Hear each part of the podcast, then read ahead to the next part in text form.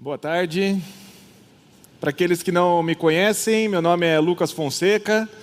Conforme eu for falando aqui, você vai perceber bem claramente que eu sou filho do Wagner Fonseca. É, de manhã, várias pessoas falaram: Nossa, você fala igualzinho seu pai. falei, Bom, são vários anos morando junto, né? Mesmo jeito, enfim.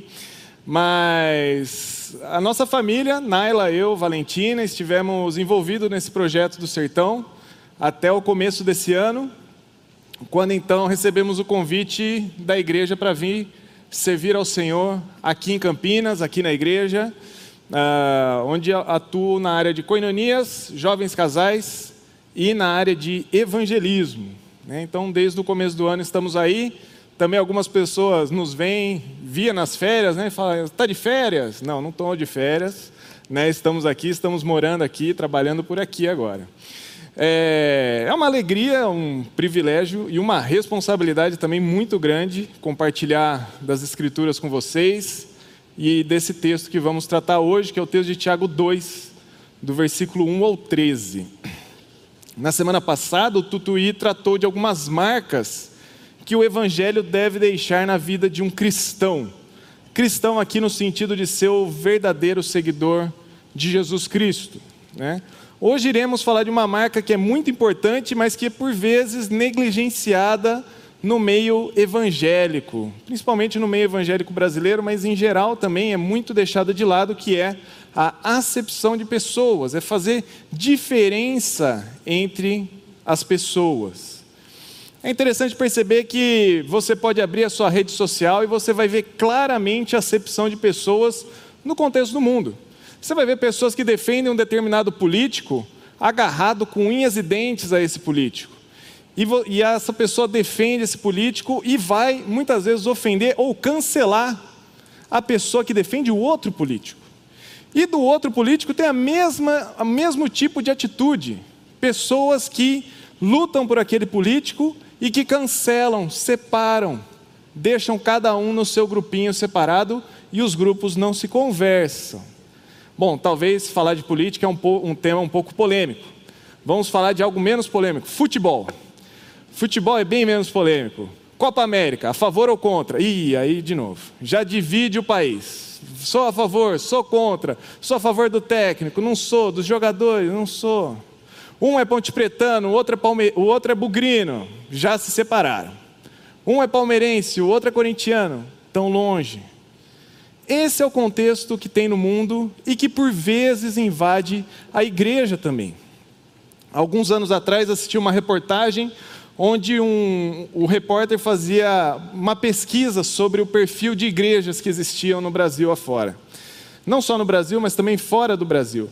E ele percebeu que existiam igrejas bem específicas. Tinha uma igreja para um grupo classe A, um grupo de ricos.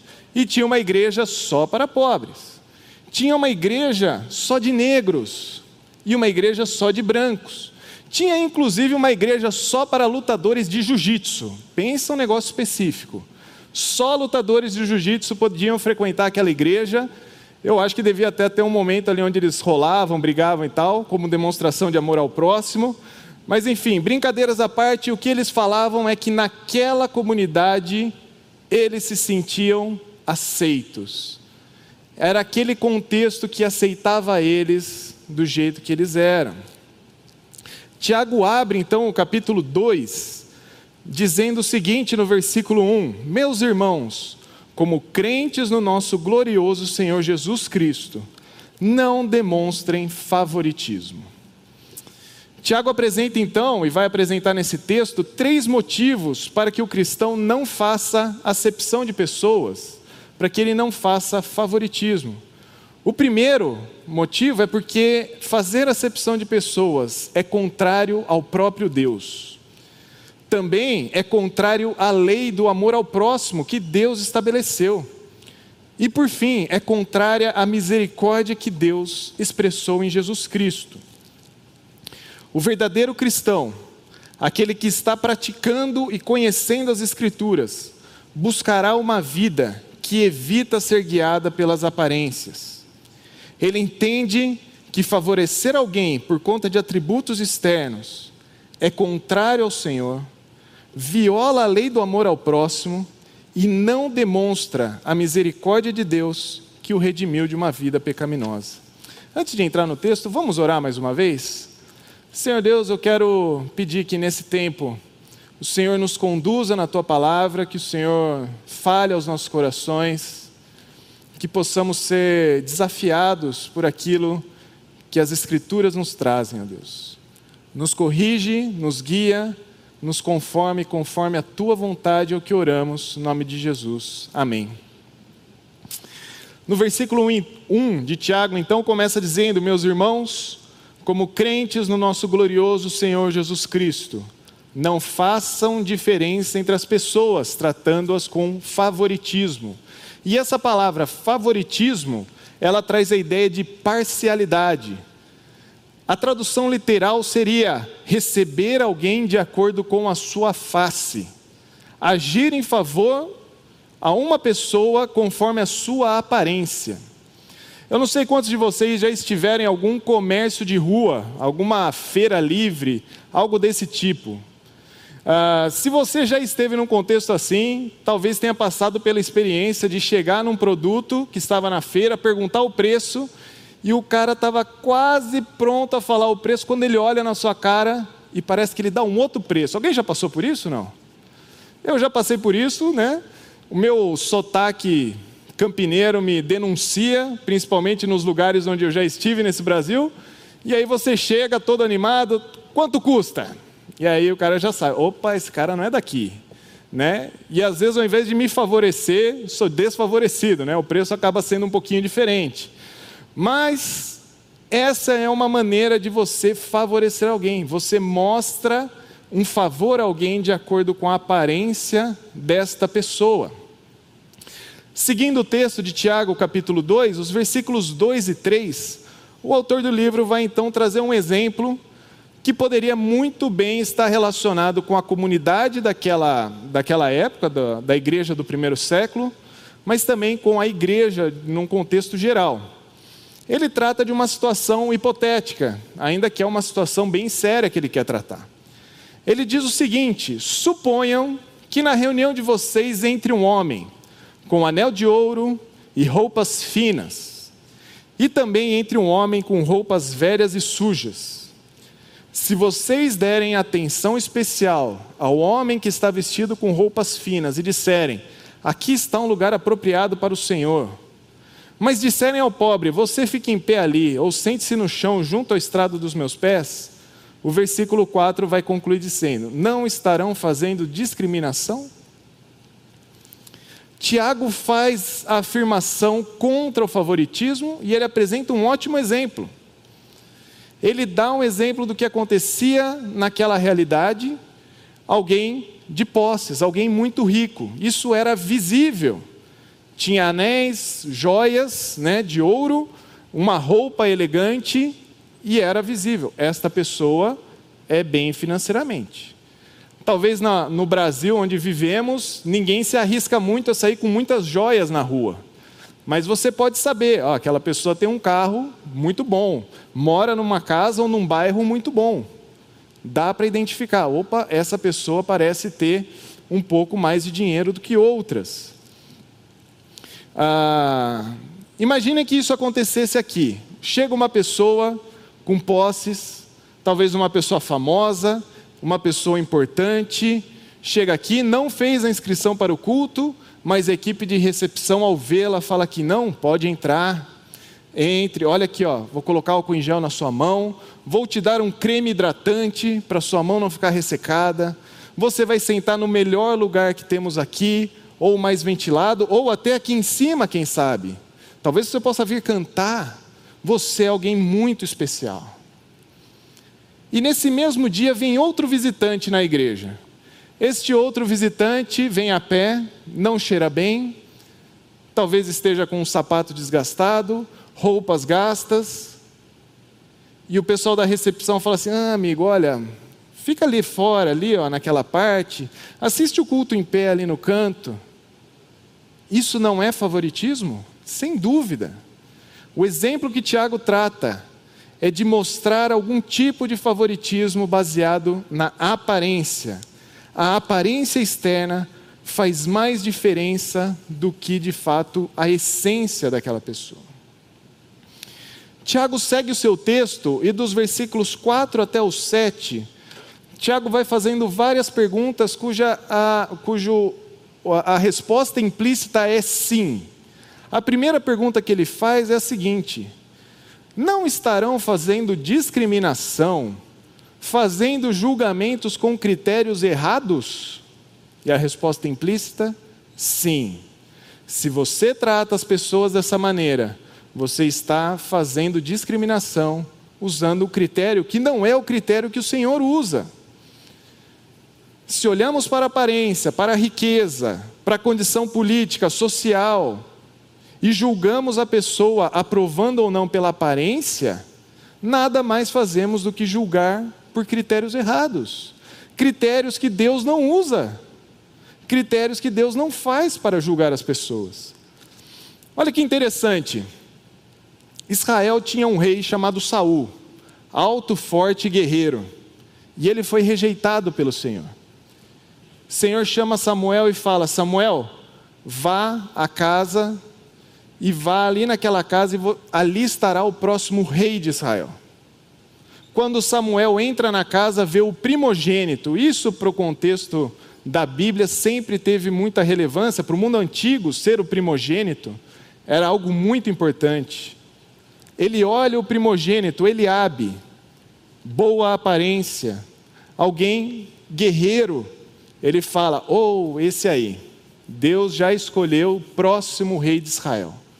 E Deus fala então em 1 Samuel 16, 7: Não considere a sua aparência nem a sua altura, pois eu o rejeitei o Senhor não vê como homem. O homem vê a aparência, mas o Senhor vê o coração.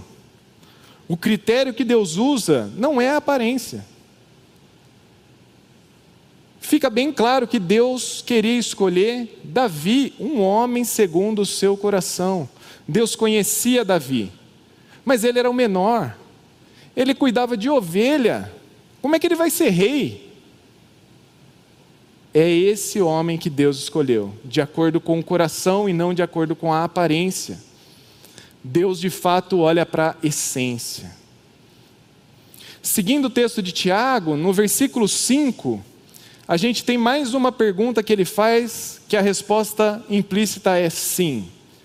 Ouçam, meus amados irmãos, não escolheu Deus os que são pobres aos olhos do mundo para serem ricos em fé herdarem o reino que ele prometeu aos que o amam? Resposta implícita é sim, é isso mesmo. Mas parece que quando a gente lê aqui que Deus está fazendo uma acepção. Deus está fazendo diferenciação entre ricos e pobres e privilegiando os pobres. Mas esse não é o caso da argumentação de Tiago. Veja bem, a igreja para quem Tiago escreve e a igreja do primeiro século, ela era composta majoritariamente de pessoas de condição humilde. Não eram muitos ricos, era a maioria era pobre. Não, talvez muitos escravos. Era comum ter mulheres sem os seus maridos na igreja. Esse era o contexto daquela igreja, pessoas humildes. E que receberam sim grande fé e o reino, mas não porque elas eram pobres e por isso receberam mas porque elas amavam ao Senhor e que Deus havia as escolhido. Elas são pobres, mas cristãs, seguidoras de Jesus, e por isso receberam grande fé e o reino, não pela condição social dela, não porque elas tinham mais ou menos dinheiro. O argumento que Tiago faz segue o que ele tinha acabado de dizer: é Deus quem faz o processo de escolha. É Deus quem vai escolher as pessoas e não de acordo com a nossa, o nosso modo de julgar. Ah, esse é rico, esse é pobre, esse vai, este não. Não. Deus julga e Deus escolhe, na verdade, as pessoas nos critérios que vão gerar honra, glória e louvor ao nome dele. Olha que interessante que Paulo vai na mesma linha quando ele vai dizer para a igreja de Corinto o perfil daquela igreja. 1 Coríntios 1, de 26 a 29, diz assim: Irmãos, pense no que vocês eram quando foram chamados. Poucos eram sábios, segundo os padrões humanos. Poucos eram poderosos. Poucos eram de nobre nascimento. E Deus escolheu as coisas loucas do mundo para envergonhar os sábios, escolheu as coisas fracas do mundo para envergonhar os fortes. Ele escolheu as coisas insignificantes do mundo, as desprezadas, as que nada são, para reduzir a nada as que são, para que ninguém se vanglorie diante dele. Paulo e Tiago então argumentam da mesma maneira. Não cabe a nós a escolha das pessoas, quem vai ser salvo ou não. Isso é Deus quem faz, não é pelos critérios que nós estabelecemos. Talvez você até pense, ah, acho que não vale a pena eu falar do Evangelho para aquela pessoa ali. Ele é um indigente, morador de rua. Ele não vai aceitar Cristo. Não é esse o seu papel, definir se ele vai ou não aceitar Cristo. Ah, eu também não acho que vale a pena eu pregar o evangelho para o meu chefe, porque meu chefe é um ateu. Onde já se viu? Será que ele vai acreditar em mim? Também não é o seu papel julgar se ele vai ou não aceitar. É o critério de Deus. Nosso papel como cristãos é fazer a proclamação do Evangelho. Quem vai ser salvo? Isso é o critério de Deus e é o mérito de Cristo. Voltando ainda no texto de Tiago, é, é, muitas pessoas acham que o pobre tem algum tipo de favorecimento do Senhor por ser pobre. E eu, tanto eu, Naila, Valentina, já estivemos em muitos contextos onde pessoas são bem mais simples e bem mais humildes. Comunidades ribeirinhas, comunidades quilombolas, povoados lá no sertão. E muitas vezes fazemos a apresentação do Evangelho a pessoa muitas vezes até entende que o Evangelho é algo muito bom para ela, mas ela fala assim: não quero, eu não quero isso, eu quero continuar com a minha vida. Ah, não, se eu, se eu aceitar Jesus, eu vou ter que mudar muito minha vida, eu não quero isso. Ah, se eu aceitar Jesus, eu vou ter que, sei lá, deixar de beber. Ou vão me chamar de crente por aí. Não, eu não quero isso. Percebam, não é o fato da pessoa ser pobre que ela foi automaticamente salva. Quando na semana passada o Tutuí falou que o livro de Tiago e o Sermão do Monte têm muitas relações, essa é mais uma. No Sermão do Monte, em Mateus 5, no versículo 3, Jesus vai dizer: Bem-aventurados os pobres de espírito, pois eles herdarão o reino dos céus. Percebe? Tiago fala que os pobres herdaram o reino. E Jesus está falando que pobres herdarão o reino.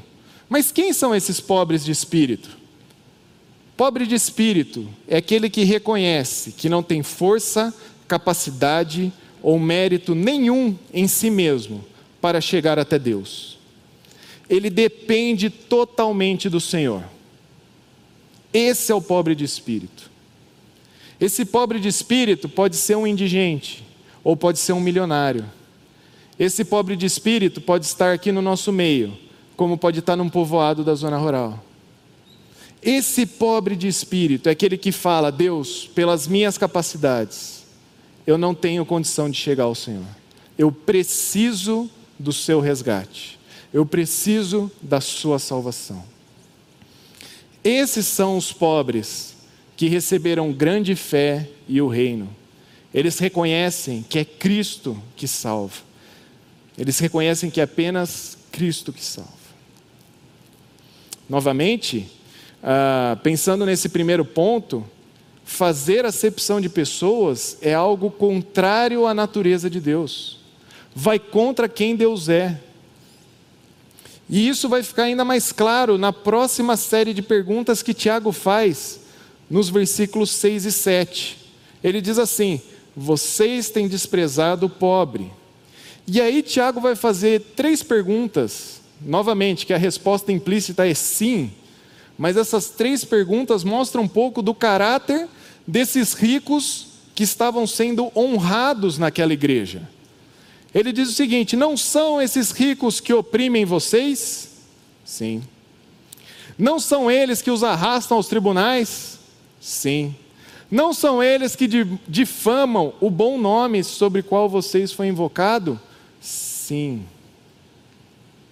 Aquelas pessoas que estavam sendo super bem tratadas na igreja, deixando os mais humildes de lado, dando honra, dando lugar de destaque, o caráter dessas pessoas não era nem um pouco aprovado. Por isso que é contra a natureza de Deus fazer acepção de pessoas. Porque Deus não olha para a aparência externa e sim para o caráter, e esses daqui tinham caráter desaprovado. Eles oprimiam os pobres, eles os arrastavam a tribunais para serem julgados, provavelmente por causa de perseguição, e eles difamavam o bom nome do Senhor. De fato, maldiziam a Deus. E quando iam na igreja, tinham lugar de honra. Imagine que no nosso meio chegue um político famoso, e aí a gente dá aqui para ele cantar, para ele pregar, recebe a honra, só que lá no trabalho dele, ele tramita leis de perseguição aos cristãos. Esse é o lugar de honra para essa pessoa? Não. Essa pessoa não deveria receber esse tipo de honra. E infelizmente, conheci muitas igrejas que privilegiavam pessoas, davam cargos a pessoas, davam destaque às pessoas porque elas davam o melhor dízimo, porque elas davam as melhores ofertas, porque elas eram famosas, ou até porque elas tinham uma condição social e política melhor. E o que a igreja fazia? Vai lá. E na vida pessoal da pessoa, um caráter totalmente desaprovado, contrário às Escrituras. Isso é fazer diferenciação entre as pessoas inclusive valorizar aquilo que o Senhor não valoriza, que é contrário ao que o Senhor deseja. Apenas alguns exemplos de como Deus não faz acepção de pessoas. Alguns exemplos do Antigo Testamento, como Deus olha de fato aquela pessoa que vai ser usada por Ele, moldada por Ele, muitas vezes redimida por Ele, e vai trazer honra, glória e louvor ao nome dEle pessoas que na nossa visão seriam totalmente rejeitadas. Acabei de falar de Davi, o menor dos irmãos. Pastor de ovelhas foi escolhido rei de Israel, usado pelo Senhor. Deus escolhe Jacó. O Jacó era mais novo do que Esaú, Esaú era o primogênito. Jacó ficava dentro de casa, não saía para caçar, não era guerreiro. Esaú era. Aos nossos olhos, opa, acho que Deus vai escolher Esaú. Esaú tem mais, um currículo melhor. Não, Deus escolheu Jacó. Olha o exemplo de Raabe, por exemplo. Raabe era uma prostituta. Vivia num povo estrangeiro e adorava outros deuses que não o Senhor. Ela então recebe os espias, salva aqueles espias, passa a fazer parte do povo de Deus e inclusive entra na genealogia de Jesus. Alguém aqui escolheria Raabe para estar na genealogia de Jesus? Mas ela está. Outra mulher que está é Ruth, viúva, pobre, moabita, ou seja, de um povo também estranho, talvez adorava outros deuses.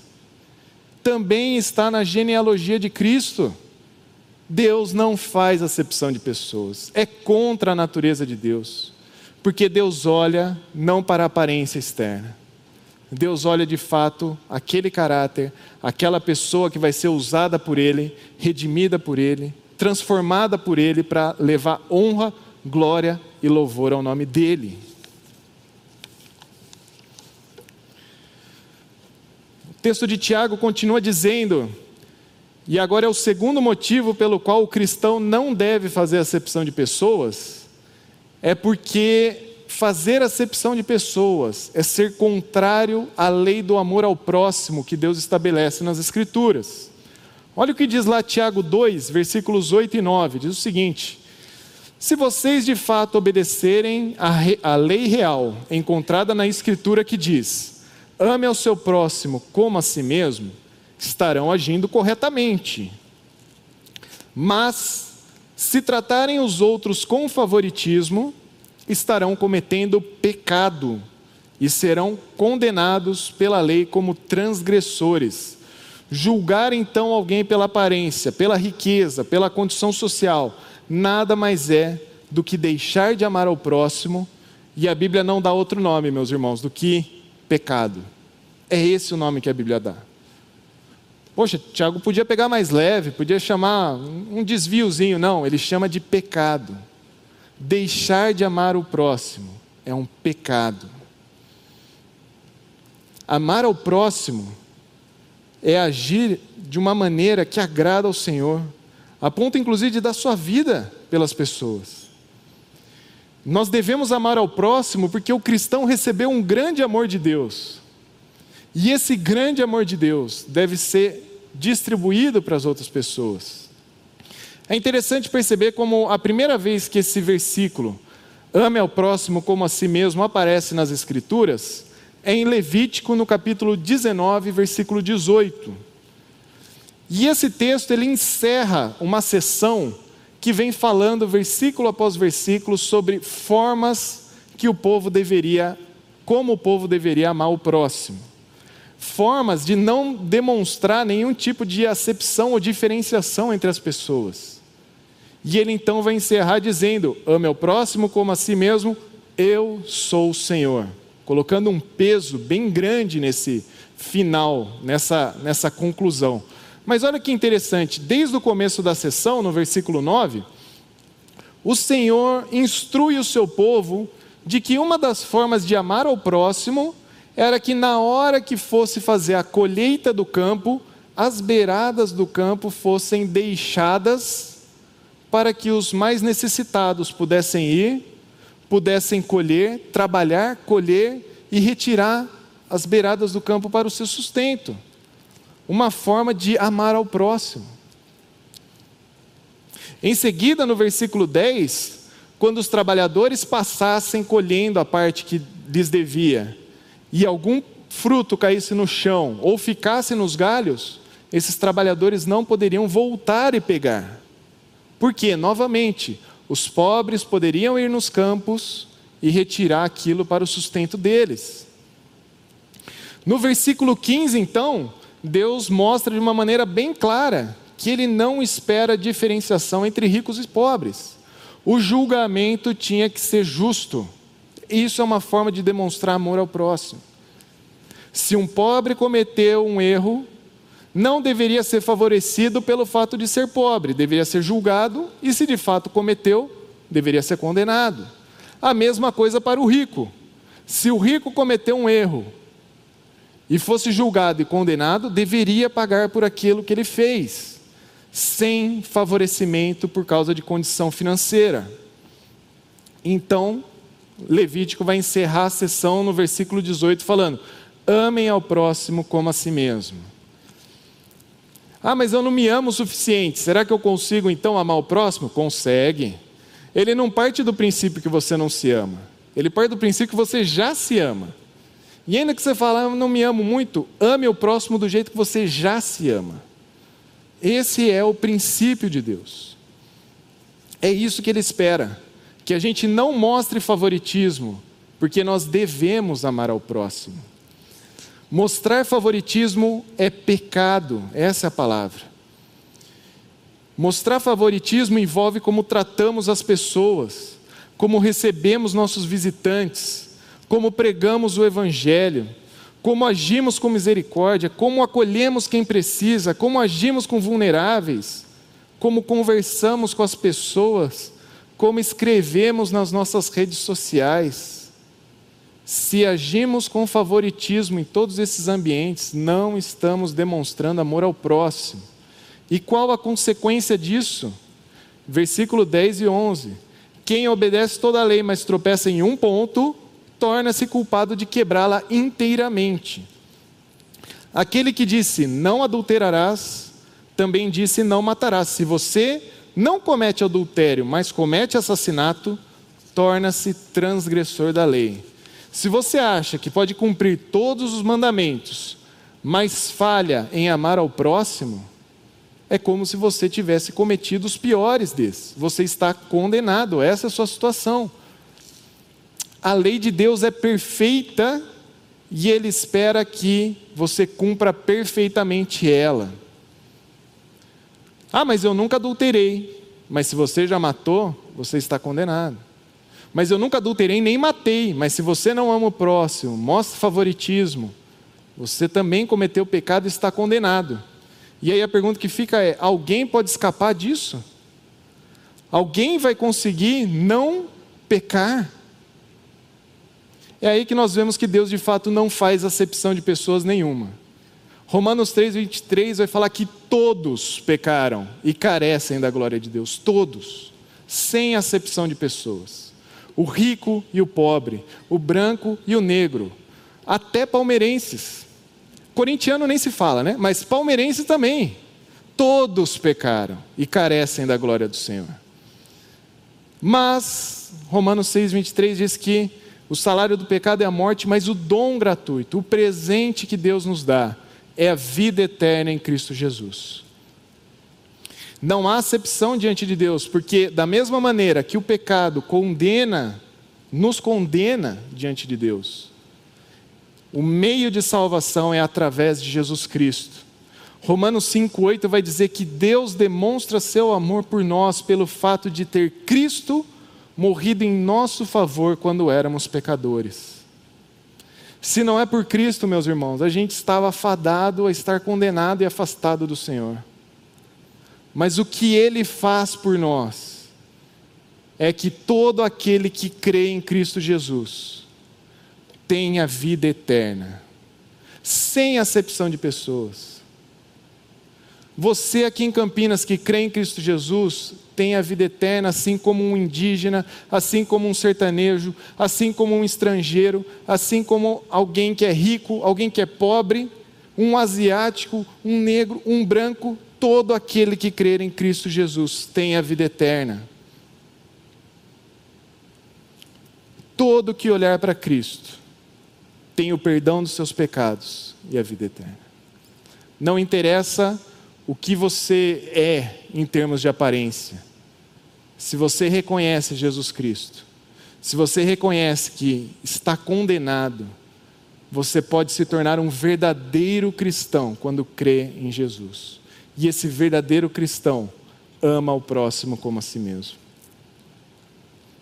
Mas há ainda um terceiro motivo pelo qual o verdadeiro cristão não deve fazer acepção de pessoas. Ele não deve fazer acepção de pessoas por causa disso que eu acabei de dizer, que envolve a misericórdia de Deus. Ele entende que recebeu uma grande misericórdia de Deus e ele deve agir misericordiosamente com as pessoas. Olha o versículo 12 e 13, diz o seguinte: falem e ajam como quem vai ser julgado pela lei da liberdade, porque será exercido juízo sem misericórdia sobre quem não foi misericórdia, sobre quem não foi misericordioso. A misericórdia triunfa sobre o juízo. Ser misericordioso, então, é a marca de um verdadeiro cristão. Ele deve falar e agir como se fosse ser julgado pela lei que está descrita acima mas um cristão deve ser misericordioso para com as outras pessoas, porque ele recebeu grande misericórdia de Deus. Enquanto a graça é nós recebermos algo que nós não merecemos, a misericórdia é nós não recebemos, não recebermos algo que nós merecíamos. De fato, olhando o texto acima, nós merecíamos a condenação. Ninguém está fora de estar condenado mas a misericórdia do Senhor vem em nossas vidas. Nós deixamos de receber a condenação por causa do que Cristo fez na cruz, é misericórdia. É misericórdia. Os salvos em Cristo Jesus receberam misericórdia de Deus e é por isso que eles não estão mais condenados. Esse texto é muito mal interpretado por pessoas que acham que lá no juízo final vai estar todo mundo salvo, porque a misericórdia triunfa sobre o juízo. Mas esse texto não está dizendo isso. Esse texto está dizendo que os cristãos verdadeiros receberam misericórdia E é por isso que eles não estão condenados no final. Não por causa de sua aparência novamente, não por causa de sua beleza, riqueza ou nada disso. Eles receberam misericórdia por graça do Senhor. É um presente de Deus, não por méritos próprios. É interessante perceber que esse cristão que recebeu a misericórdia, a misericórdia de Deus, deve ter isso bem claro quando for tratar com as outras pessoas ele também deve ser misericordioso, a fim de não fazer acepção, diferença, agir com preconceito com as pessoas. Eu tenho visto diversas reportagens sobre racismo, preconceito, machismo e outras formas mundanas que as pessoas têm de separar umas às outras. E as respostas mundanas para esse problema sempre é o famoso diga não como se dizer não fosse resolver esse problema. Enquanto nós cristãos deveríamos dar a seguinte resposta: conheça a Cristo.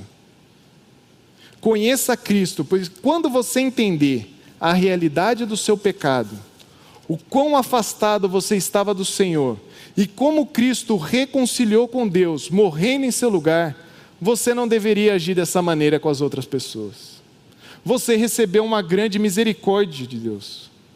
Você recebeu uma grande salvação de Deus, é por isso que você não faz acepção das pessoas. Porque imagina onde você estaria hoje se Deus tivesse feito acepção de você. Se Deus agisse sem misericórdia com você, onde nós estaríamos hoje?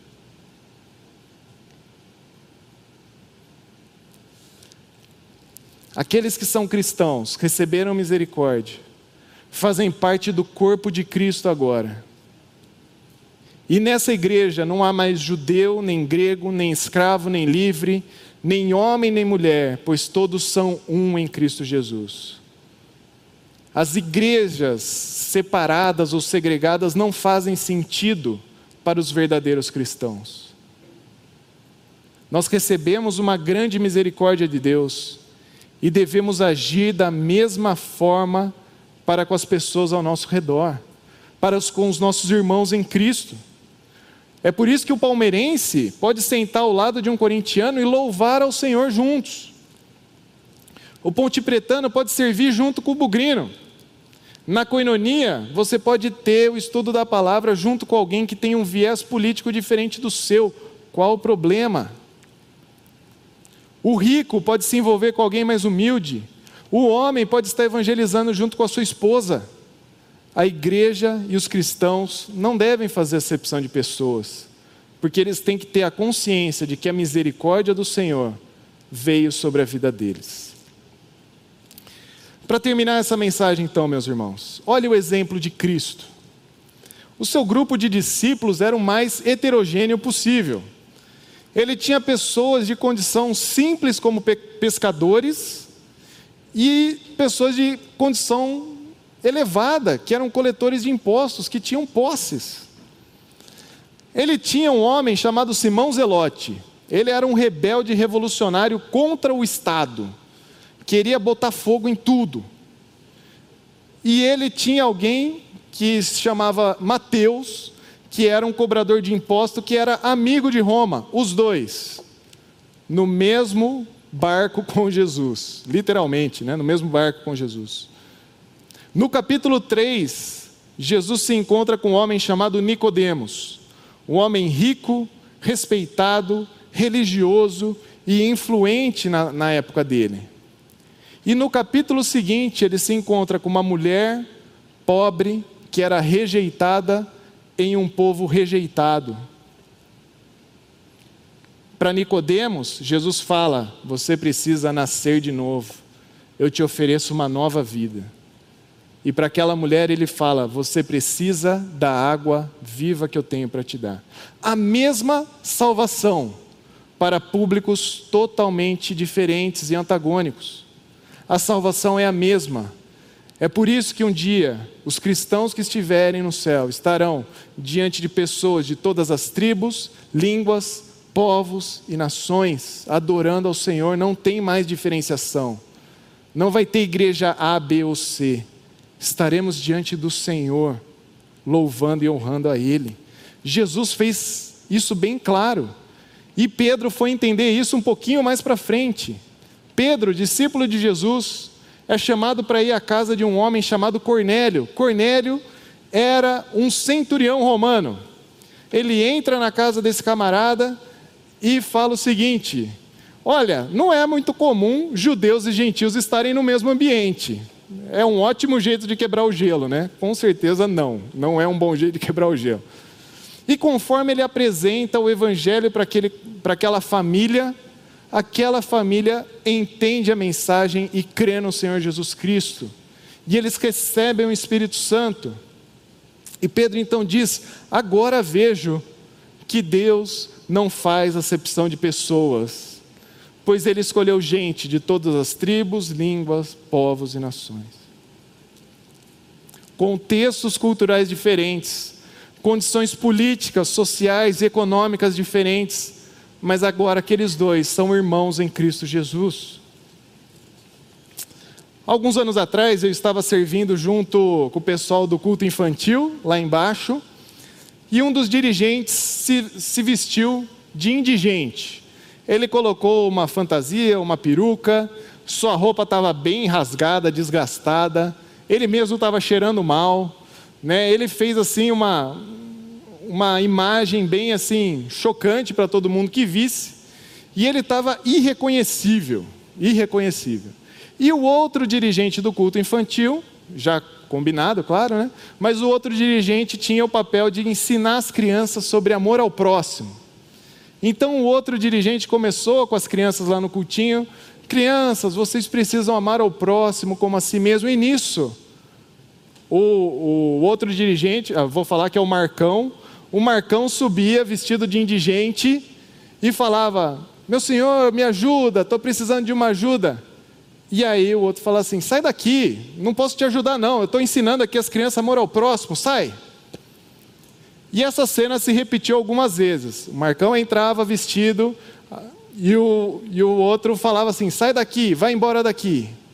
Até que teve um ponto onde as próprias crianças começaram: Sai daqui, está atrapalhando você está com a roupa suja, tal. Foi quando então o Marcão tira o disfarce que ele estava. E a cara das crianças cai no chão. Eles estavam aprendendo sobre amor ao próximo. E quando eles perceberam que aquela pessoa era o tio Marcão, elas ficaram elas ficaram impactadas.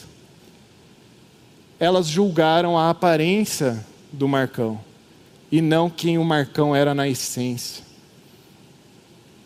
É por isso, meus irmãos, que nós não devemos julgar as aparências. Nós devemos olhar como o Senhor olha para a essência. É bem provável que talvez você identifique momentos na sua vida onde você já tratou pessoas de maneira errada por causa da sua posição. Talvez você já pode ter falado de uma maneira orgulhosa para com as pessoas. Talvez foi um desdém por alguém mais humilde ou porque defendia alguma coisa diferente da sua. Talvez foi preconceito, talvez foi maledicência, foi uma linguagem indecente para um cristão. Talvez você julgou a pessoa pela sua aparência, pela sua condição social, econômica ou política. Meus irmãos, que esse seja o momento da gente reconhecer esse pecado diante do Senhor, confessar ao Senhor e também ir à pessoa ofendida e pedir perdão para essa pessoa. Ore ao Senhor para que você possa amar ao próximo como a si mesmo, para que você se lembre da misericórdia que te alcançou e haja misericordiosamente com as outras pessoas que você se lembre que não fazer acepção de pessoas é mais do que dizer não a alguma coisa, mas é agir como Deus deseja, é amar como Ele espera e é ser misericordioso como Ele é. Que o Senhor nos ajude nessa tarefa como cristãos, que o Senhor nos capacite e que possamos colocar isso em prática. Senhor Deus, Quero pedir, ó Pai, que assim como essa mensagem tocou tanto ao meu coração, e eu identifico tantas coisas que preciso mudar com as minhas atitudes, que meus irmãos aqui também percebam isso. Que possamos agir como o Senhor age, que possamos amar como o Senhor nos amou, e que possamos agir como, com misericórdia, como fomos, como o Senhor foi misericordioso conosco. Eu oro que o Senhor nos ajude, no nome de Jesus. Amém.